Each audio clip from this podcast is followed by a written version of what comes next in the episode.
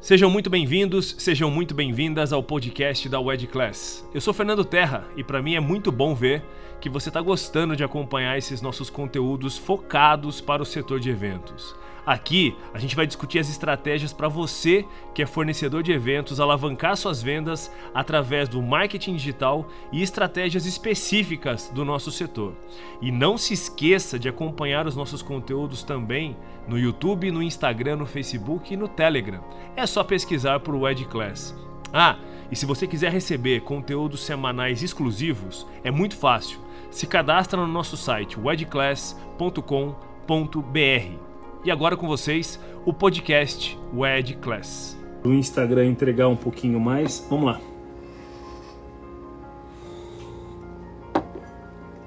Traga sua pergunta pós sobre pós-pandemia, traga sua pergunta sobre marketing, sobre vendas, que a gente vai conversar um pouco sobre isso aqui, tá bom? Bom, primeiro de tudo, pessoal, é, é importante é, ter um ponto de partida aqui.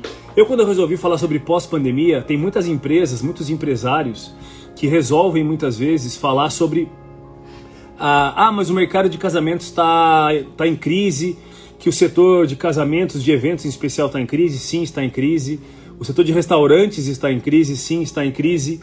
O movimento que vocês precisam entender, e o mais importante nesse ponto de vista, é começar a entender também que se em algum momento existe uma crise, se em algum momento existe um movimento que não é tão favorável para qualquer setor, Existe um movimento que acontece quando isso tudo acaba.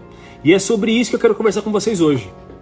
E a primeira, a primeira uh, uh, situação que para mim é importante deixar extremamente ressaltada aqui junto com vocês é vai existir uma demanda reprimida dentro do setor de casamentos em especial, não só nesse ano, já começando, já aconteceu isso esse ano inclusive, mas para os próximos dois, três anos. E eu quero que vocês comecem a administrar comigo essa conta, porque essa conta ela tem que fechar em algum momento.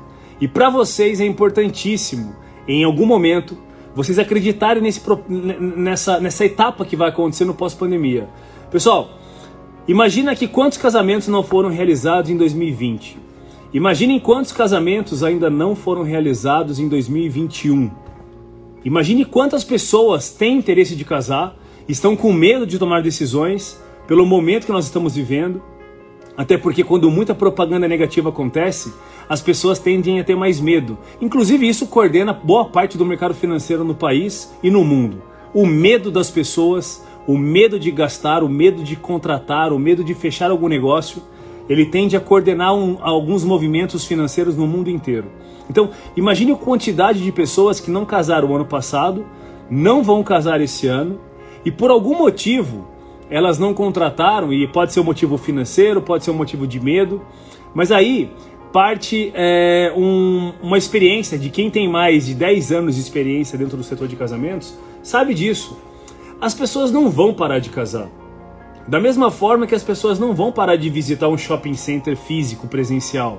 Da mesma forma que as pessoas não vão parar de visitar você de forma presencial estão falando muito da substituição do, do presencial pelo online. As pessoas tendem a falar que em, em tons exagerados. Ah, porque nunca mais vai acontecer tal situação, porque vai ser cada vez mais difícil acontecer é, é, os contatos presenciais. E de fato, muita mudança vai acontecer. Mas o primeiro tópico dessa relação pós-pandemia com pandemia é: existe uma demanda reprimida que vai vai precisar ser atendida nos próximos dois anos. Então você pega os casamentos de 2020 que não aconteceram, vocês pegam os casamentos de 2021 que ainda não aconteceram e provavelmente não aconteçam, porque as pessoas que iriam tomar essa decisão acabaram adiando seu, seus eventos, seus sonhos. Porém, é, o setor de casamentos ele funciona com duas demandas, né? A demanda atual é uma demanda desse ano e o próximo ano, que é uma demanda grande, são as pessoas que já estão vendo para casar, são as pessoas que já estão em fase de planejamento, de contratação de fornecedores, é, em negociações com fornecedores, mas aí que tem uma grande sacada. Existe também uma população, e aí pensem comigo, concordam comigo que já sempre existiu noivas mais ansiosas, noivos mais ansiosos, que colocam uma data para casar dois anos para frente Muitas vezes, há quase 10 anos atrás, eu vi muitas noivas e noivos planejando casar depois de 2, 3 anos. Era um planejamento mais alongado. E isso tende a voltar a acontecer nesse exato momento. Da mesma forma que muitas pessoas que ainda não casaram nos últimos dois anos, vamos contabilizar 2020 e 2021, vai começar a, a, a ter uma demanda das pessoas que gostariam e querem casar em 2022 e também as que já querem antecipar o planejamento e falar: não, eu vou resolver casar em 2023 por algum motivo e eu vou começar a ver as minhas coisas agora. E aí você imagina só, essa é a primeira etapa do pós-pandemia que todo mundo tem que perceber. Porque se vocês não acreditarem nesse movimento, se vocês não entenderem que esse movimento ele é real, se vocês não acreditarem na, no, no tamanho desse mercado que vai acontecer nos próximos 12 meses, e nos próximos 12 meses, o que eu estou falando para vocês é, vai existir uma concentração dos casamentos que ainda não foram realizados para os casamentos que tendem a ser realizados nos próximos anos. Esse número, ele é um número gigantesco. Esse número, imagina que no Brasil acontecem um milhão de casamentos por ano, 1,1 milhão de casamentos por ano. Se você somar os casamentos de 2020, vamos arredondar os números, tá? 1 milhão. 2020, 2021, 2022, 2023, que é um prazo extremamente plausível para que pessoas queiram planejar o seu casamento, o seu evento. Vocês fornecedores de casamento, tenham isso, tenham isso de forma muito clara no planejamento de vocês para os próximos anos. Vai existir uma demanda maior do que o mercado tem capacidade para atender. Vai existir uma demanda maior do que o mercado tem capacidade para entender. E isso é bom ou ruim? Não tem nada ruim nessa operação tá? E quando a gente fala de pós-pandemia, significa, imagina que as vacinas já estão acontecendo. Imagina que o país vai ultrapassar a casa dos 50, 60, 70% de vacinados nos próximos meses. Imagina que as mensagens de terror que ainda acontecem e com infelizmente com coerência, porque o terror ainda está instaurado no mercado, as mortes estão acontecendo, alguns recordes estão acontecendo. Mas imagina que tudo isso tende a passar. E um movimento que eu particularmente é, confio e já pratiquei muito na minha vida é uma vez que alguém comece a plantar uma mensagem positiva, uma vez que o mercado comece a reagir de forma positiva à fase do pós-vacinação, a fase da economia que tende a piorar para depois melhorar, como tudo nessa vida, tudo nas, em todas as crises. Em algum momento, o cenário do mercado passa a ser mais positivo e vai ter uma demanda de pessoas querendo fazer eventos sociais, de pessoas querendo casar, de pessoas querendo realizar a organização do casamento delas, como sempre aconteceu nos últimos, nas últimas décadas, e vai ter um volume muito maior de pessoas com esse interesse, porque simplesmente as pessoas que queriam não conseguiram e as que querem estão por vir. Então, pessoal, fechando esse primeiro tópico, existe uma demanda reprimida e vocês não só precisam acreditar, como eu gostaria que vocês me mandassem, inclusive, direct, quem fala assim, se você não tiver coragem de fazer essa uma, uma pergunta, por exemplo, agora, eu acho que vocês devem ter essa coragem, mas me mandam direct, Fernando, que conta você chegou para falar que existe uma demanda reprimida pós-pandemia? Eu vejo as pessoas falarem que num pós-pandemia, eu, Fernando, vejo mensagens assim: vai todo mundo quebrar. Vai todo mundo ficar em crise, o dinheiro vai acabar do mercado, não vai mais existir casamentos. É, pessoas falando, os casamentos vão diminuir a ponto de não existir mais. Pois é, muitas pessoas, muitas pessoas falam o que querem. Inclusive os tons, as pessoas que têm coragem de falar alto na rede social, as emissoras que têm coragem de falar alto é, nas, no seu, nos seus canais, elas tendem a, a, a exagerar nessa reação para falar da pandemia. Afinal de contas, existe uma mensagem que vende mais do que a outra. E a mensagem negativa, gostem vocês ou não, goste eu ou não, vende muito mais que mensagem positiva. Primeiro tópico: demanda reprimida. Tomem cuidado, se preparem, se preparem, porque o mercado vai ter mais noivas do que vocês podem atender. Ah, mas qualquer um vai, vai conseguir atender essas noivas? E aí eu vou trazer o meu segundo tópico. Adianta ter demanda reprimida? Adianta eu vir aqui falar para vocês que o primeiro item do pós-pandemia que vocês devem se preocupar é com o excesso de pessoas interessadas em voltar a falar de casamento? Aí vocês ficam simplesmente de braços cruzados esperando as pessoas chegarem até vocês? Ponto 2. Então o ponto 1 um, demanda reprimida. Sabe qual é o ponto 2? As pessoas tiveram uma mudança de hábitos, ponto final. Não foram as noivas que tiveram mudanças de hábitos. Eu quero que vocês parem para refletir. O Brasil teve o recorde de pessoas fazendo compra pela primeira vez através do online, através de um celular, através de um computador. Se o Brasil bateu recorde em 2020, 2021 em transações online, significa que as pessoas vão estar cada vez mais digital. E não é só para comprar, é para consumir informação, é para consumir curiosidades, é para consumir entretenimento, é para consumir tudo.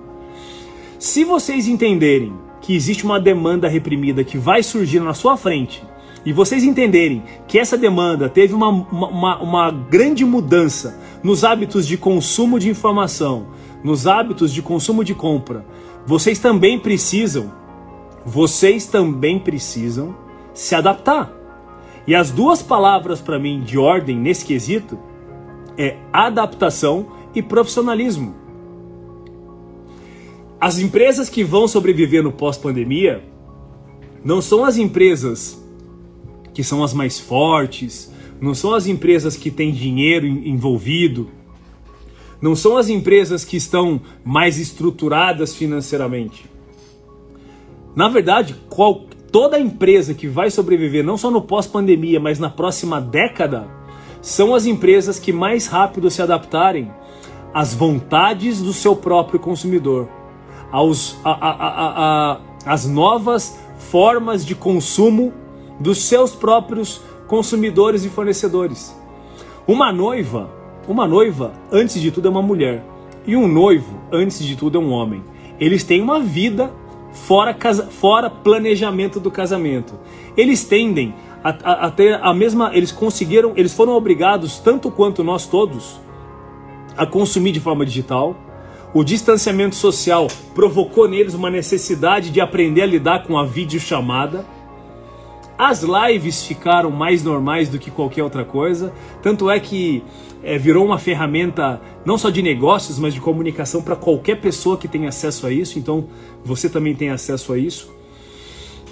Então, as pessoas elas tiveram uma mudança de hábitos, um chip reprogramado de forma rápida. E aí eu vou falar alguns clichês. O mercado acelerou cinco anos em um.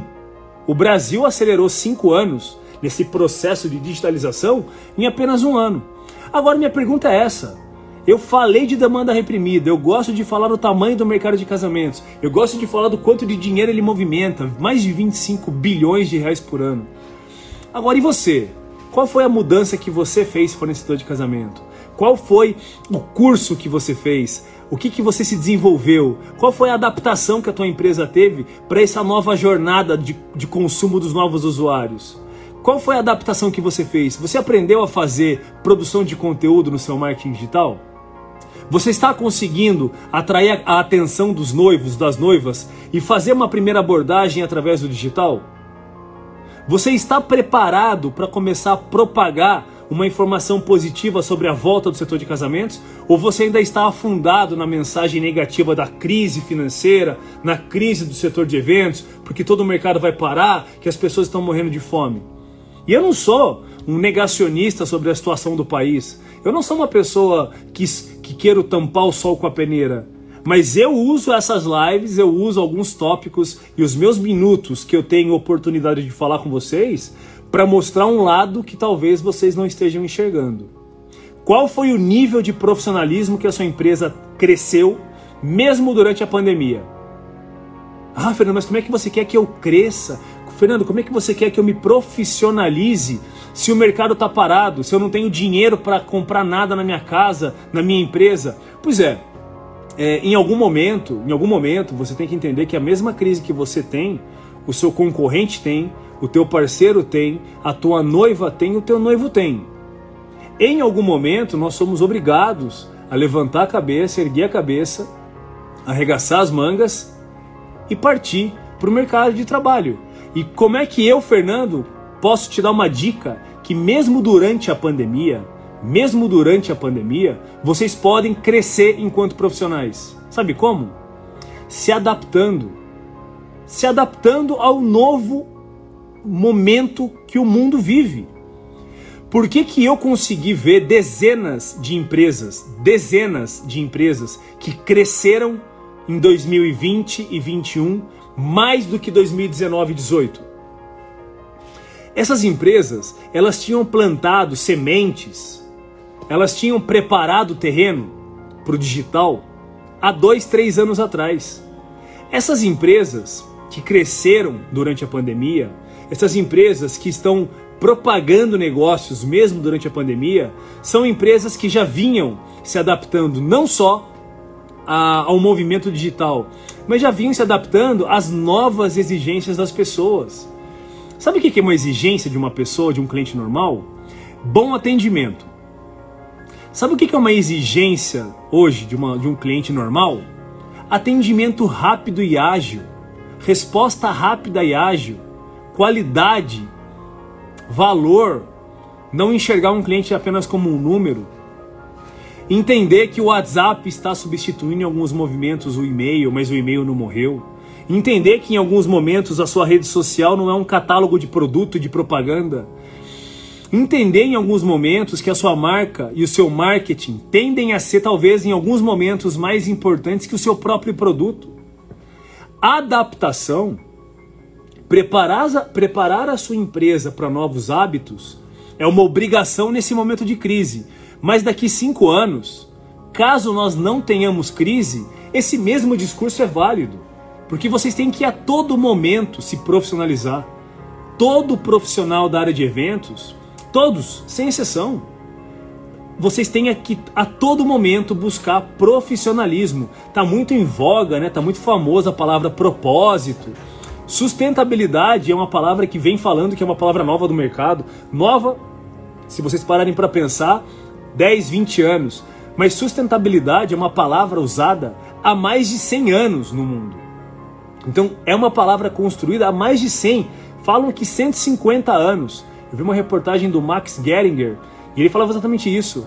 Enquanto o mundo inteiro fala que as coisas estão acontecendo, que as coisas são novas, que vocês têm que é, tomar muito cuidado porque tem novas coisas acontecendo e vocês têm que se preocupar, essas novas coisas não são novas coisas. São palavras novas, são palavras bonitas para conceitos muito antigos. Então, a adaptação do, da sua empresa de hoje, o, o profissionalismo que a sua empresa precisa ter de hoje para frente, não é por causa da pandemia, é por causa da essência de uma empresa. Uma empresa, na sua essência, ela vive da inovação. Uma empresa, da sua essência, ela vive do seu propósito. Sabe? Ah, porque agora todas as empresas do mercado têm que ter um propósito. Nunca deixou de precisar ter um propósito. Os homens da caverna precisavam de um propósito. Mesmo que um propósito por sobrevivência, todo mundo precisa ter um propósito. Todas as empresas precisam ter um propósito. Você não precisa acreditar que o mundo virou de ponta cabeça e tudo que tem no mercado hoje é novo. Então, assim, prepare a sua empresa para esses novos hábitos, para esse novo ciclo, para essa adaptação, mas não caia na besteira de achar que você só é obrigado a mudar quando toma um chute na bunda de uma crise. Porque as empresas que conseguiram mudar prevendo, não prevendo a crise, mas prevendo que o mercado muda, prevendo que as pessoas mudam, prevendo que as mudanças acontecem. O mundo empresarial é um organismo vivo.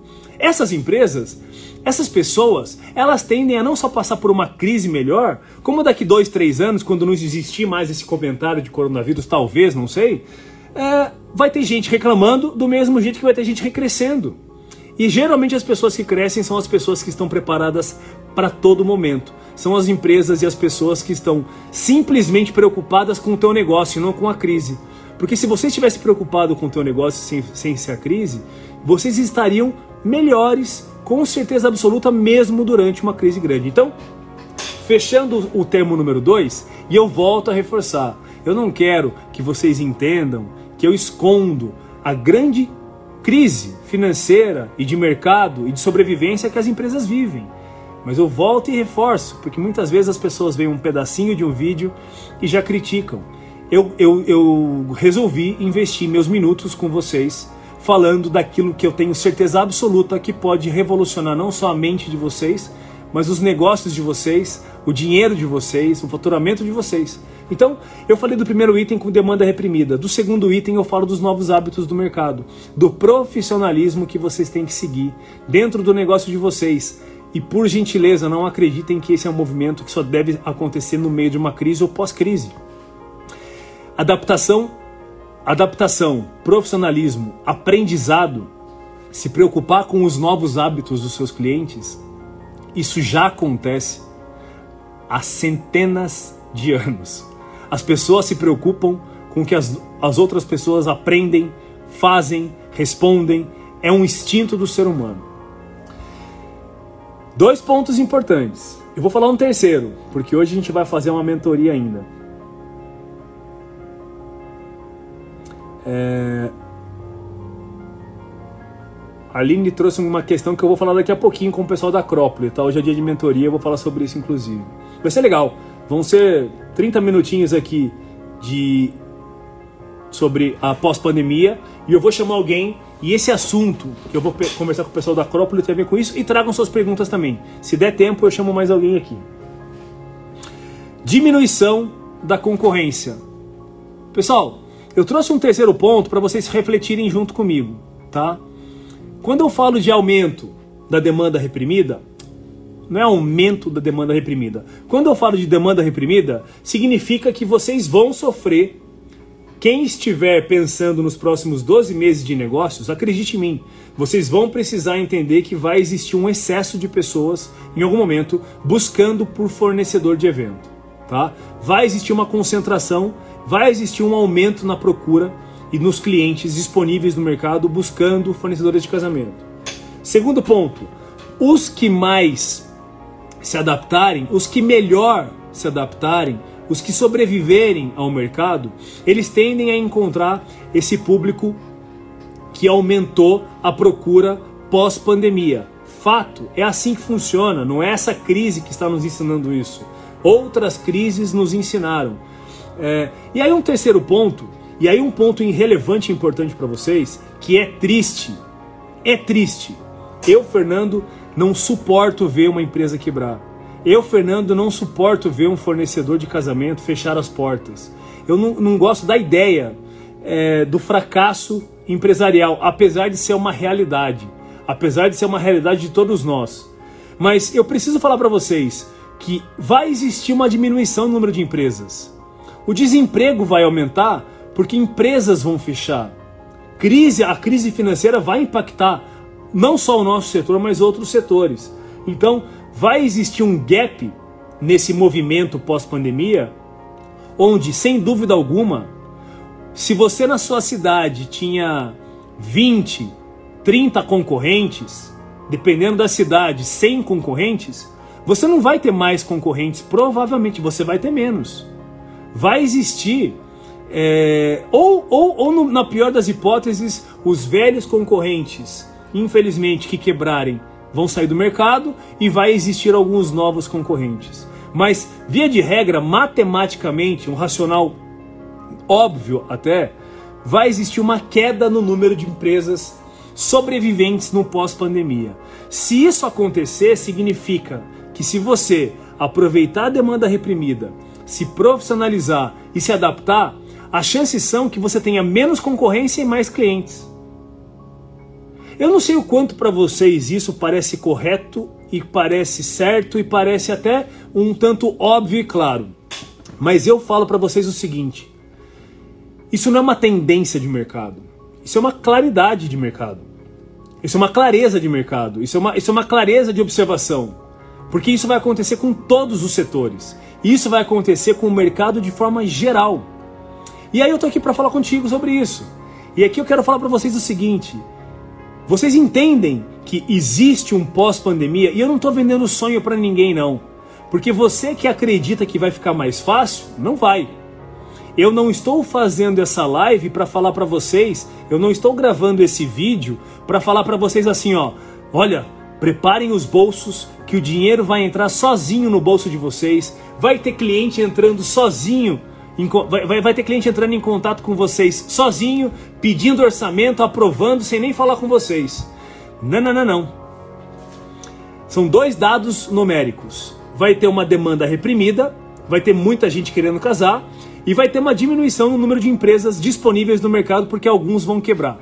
Porém, o item número 2, para mim, é um dos mais importantes. O quanto você está preparado para atender essa nova leva dos fornecedores, das noivas, dos noivos, dos consumidores de eventos.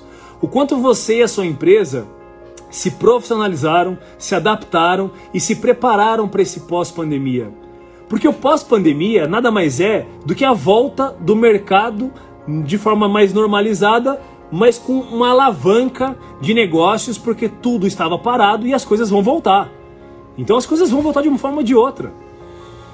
E aí eu pergunto para vocês, se vocês estão preparados para isso, se vocês estão pacientes para isso, se vocês estão dispostos a não desistir, por mais complexo que fique a vida de vocês, por mais que essa crise bata mesmo na gente, e, e ó, tem hora que a gente cai, viu?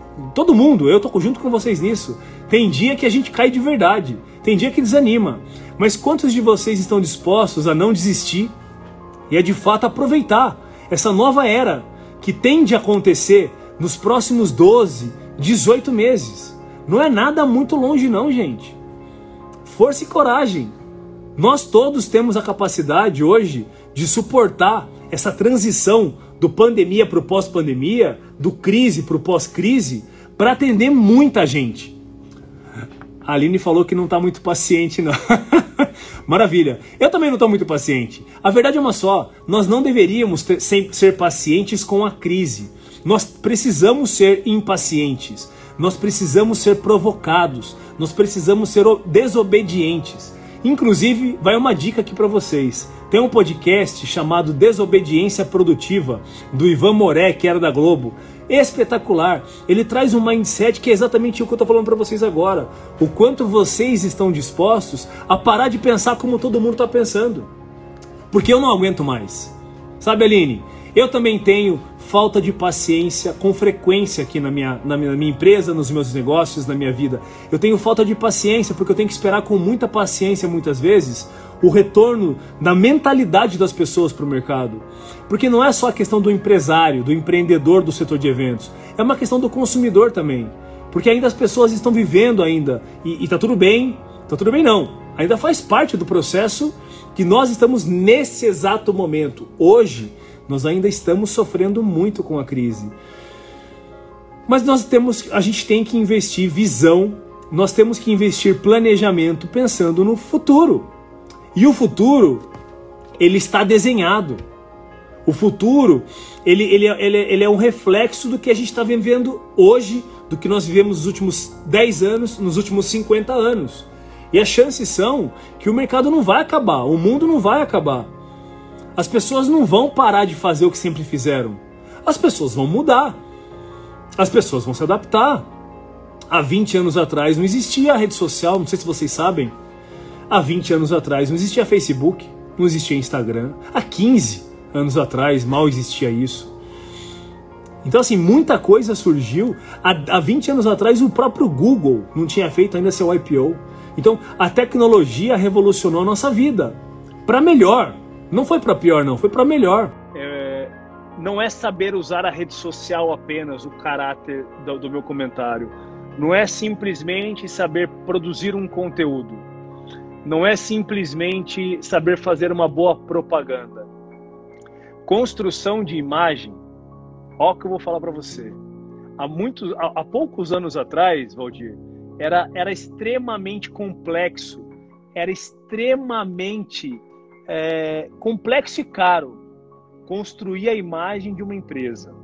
Eu falo isso com propriedade porque eu passei 12 anos da minha vida dono de agência de propaganda em uma era que não existia rede social em uma era que a Rede Globo era o principal veículo de comunicação para quem queria fazer marketing. O outdoor era um dos principais veículos de comunicação local para você ter um destaque de, de relevância de imagem, de status, né? Poxa, aquele cara teve dinheiro para colocar um outdoor. A construção de imagem no mundo de hoje, a construção de marca e de marketing, ela tem um ativo que é mais caro até do que o próprio dinheiro que pagava a Globo ou outdoor, que é o tempo. que é o quanto tempo você investe na construção da sua marca. Quanto tempo você investe no aprendizado para entender o que significa construir e posicionar bem uma marca. A sua autoridade, Valdir, a autoridade da Acrópole, o valor que as pessoas percebem da sua empresa hoje, quem constrói é você. Não é mais a Rede Globo. E, e, e onde que as pessoas percebem esse valor? Onde que as pessoas, primeiro que onde que as pessoas estão? As pessoas elas estão, é uma conversa que ela vai se repetir por algum tempo ainda, mas eu acho que é legal. As pessoas estão no Instagram, cara. As pessoas estão no Facebook. As pessoas estão no LinkedIn. Uma noiva, uma noiva mais qualificada, mais responsável. As pessoas estão no TikTok também. Se você tem capacidade. Eu, cara, aceitei. Minha cara não vai entrar no TikTok. Por mais vantajoso que pareça ter audiência no TikTok. Não é minha praia, não é meu perfil. E é uma falha minha mas eu tomei a decisão de concentrar. Tem... Ah, não, tem... tem noivas no TikTok. Não, mas é aquilo que você sempre fala. Você tem que criar. Não que o Instagram tem várias pessoas aí, né? Tem pessoas que gostam de música sertaneja, tem pessoas que gostam de rock, tem pessoas que gostam, né? De uma música um pouco mais descontraída, música clássica. Eu acho que tem de tudo aqui no Instagram, mas eu acho que você tem que meio que manter um foco ali, né? Pelo menos eu acho que no Instagram e Facebook já é. Ó, sei lá, tem bastante. A, a sacada. A sacada é construção de imagem e não construção de rede social. Se você focasse hoje de forma qualificada e perfeita no teu Instagram, por exemplo, poderia ser Facebook para uhum. quem preferir, não interessa. É óbvio, você aproveita o que tem no mercado. Google, YouTube, Facebook e Instagram dominam 100% do mercado todo mundo que tem TikTok também tem uma conta nesses dois ou, ou, nesses quatro nessas quatro redes. Então assim, onde eu quero chegar? A construção da sua imagem, ela ainda vai ser uma das coisas mais importantes que você vai estruturar no seu negócio. Eu, eu só quero refletir isso com relação à habilidade de venda, porque me pareceu em algum momento que a, a, a, o teu primeiro comentário ele, te, ele teve uma conotação de venda. E ok, cara, técnicas de persuasão, técnicas de abordagem. Te, te, dei um livro aqui agora, um livro de como convencer alguém em 90 segundos. Tá tudo bem. Tudo isso eu acho que é uma obrigação de todo mundo que se propõe a vender. O que eu acho que não é que não é uma obrigação, é uma obrigação também, mas aí sim é algo mais novo, é nós nunca estávamos, é, nós não estávamos preparados para esse nível de urgência em como que eu construo a minha marca como que eu atraio a pessoa, as pessoas da forma correta e como que eu faço para gerar cada vez mais valor. Aí eu entro na venda, para que os meus clientes me deem cada vez mais atenção. Eu vou te falar um negócio, nunca foi tão barato financeiramente criar um posicionamento de marca. Nunca foi tão fácil criar um posicionamento de marca. Porque pouco tempo atrás, porque para mim 15 anos é pouco tempo, se você não tivesse um fluxo de caixa com uns 15 mil reais por mês de verba publicitária, você não ia chegar em lugar nenhum nesse planeta. Verdade. Mas hoje, com poucos reais, mas com muita energia, com muito aprendizado, produzindo conteúdo correto, então assim, é, isso, né? é, isso tudo vai criar uma, uma casca, um, um envelope, uma embalagem é, em volta da tua operação quer você queira, quer não, quer você goste, quer, quer, quer não. É, marketing tende, tende a ser mais importante do que propriamente o teu produto. O quanto você é um bom músico, o quanto a tua empresa é boa e qualificada e competente com música, passa a ser, talvez, e esse é meu ponto de vista, menos importante do que a forma como você constrói a sua marca a sua imagem no mercado. Porque se você não sabe se vender, o que adianta você só você saber o quanto você é qualificado? Se você não sabe se posicionar, de que adianta? Ó, você me contou uma história fabulosa. As pessoas que me viam tocando piano não só me davam mais valor, como era o ponto alto do fechamento do contrato. Eu acho maravilhoso. Quer uma sugestão? Por que, que você não consegue, por que, que você não toca todo santo dia esse piano? E esse foi mais um podcast da Wed Class. Fica ligado e eu te vejo no próximo. Grande abraço.